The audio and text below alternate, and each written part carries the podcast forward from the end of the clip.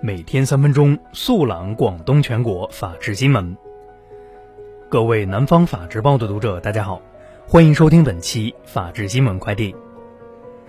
今天是二零一九年九月十号，星期二，农历八月十二。以下是广东法治新闻。九月九号下午，中山市公安局举行国庆安保战时表彰暨石岐区分局铁骑突击队成立仪式。会上，中山市公安局对扫黑除恶专项斗争、飓风二零一九专项行动和国庆安保等专项工作中表现突出的集体和个人进行了战时表彰奖励。九月三号二十时许，禅城公安接佛山幺幺零报称，禅城某衣服卖场有数件套童装被盗，涉案金额巨大。民警接报，迅速赶往案发现场，经缜密侦查及沿路追踪后，在案发的第二天，便在江门市新会区汇城镇某出租屋附近发现了涉案车辆的踪迹，并最终在该出租屋内成功将涉案的嫌疑人李某和陈某抓获。现场起获被盗衣物一千两百余件套，涉案价值达十万余元。九月四号凌晨五时，汕头市公安局调集五百五十名警力，组成四十个抓捕小组。在揭阳警方的支持配合下，对五个跨揭阳市、汕头市等地作案的盗运销摩托车犯罪团伙进行全链条统一收网打击。九月九号，南都记者从广东交警了解到，一月至七月，全省共查处酒驾醉驾近八万宗，发生涉酒交通事故近四千起，因酒驾吊销驾驶证人数近两万人。九月九号，广东省交通集团发布出行指引。中秋小长假期间，不实施七座（包括七座以下）小型客车高速公路免费通行。预计出行高峰从九月十二号下午开始出现，返程高峰在九月十五号出现。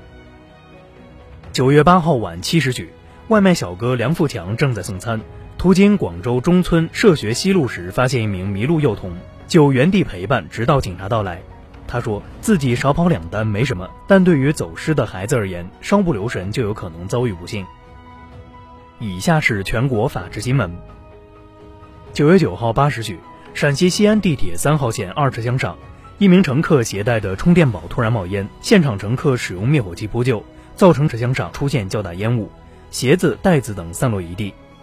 为防止乘客恐慌，保证运营秩序，地铁组织该车乘客紧急撤离。目前，地铁整体运营秩序已恢复正常。九月六号，头条号发布公告。今日头条头条号平台针对自媒体账号乱象问题，在八月三十一号至九月六号期间，平台对一千零二十一个账号进行封禁，对五千九百八十八个账号进行了扣分或禁言。针对媒体报道的瑞幸咖啡首席技术官李玉峰离职创业一事，瑞幸咖啡方面发布声明称，李玉峰非首席技术官，而是一个技术小组的负责人。二零一八年十月。因未通过试用期考核，与其解除劳动合同。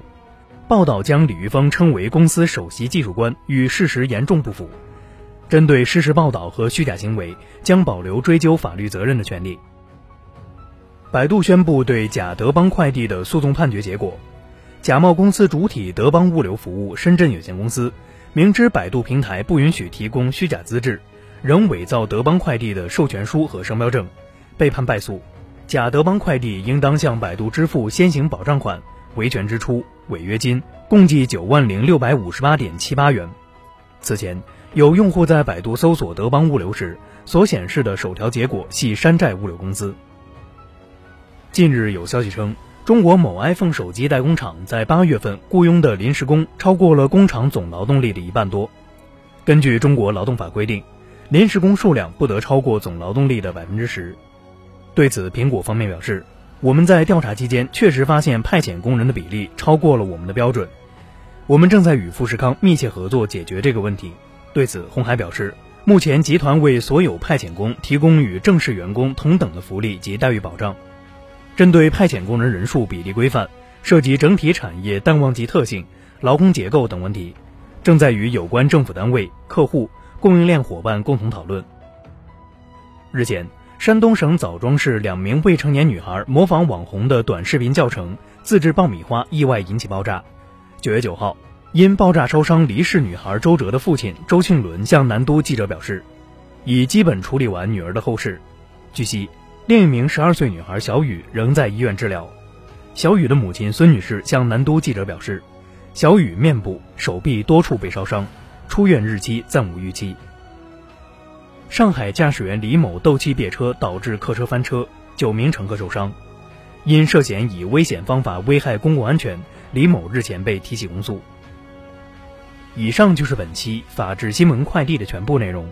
感谢您的收听，我们下期节目再见。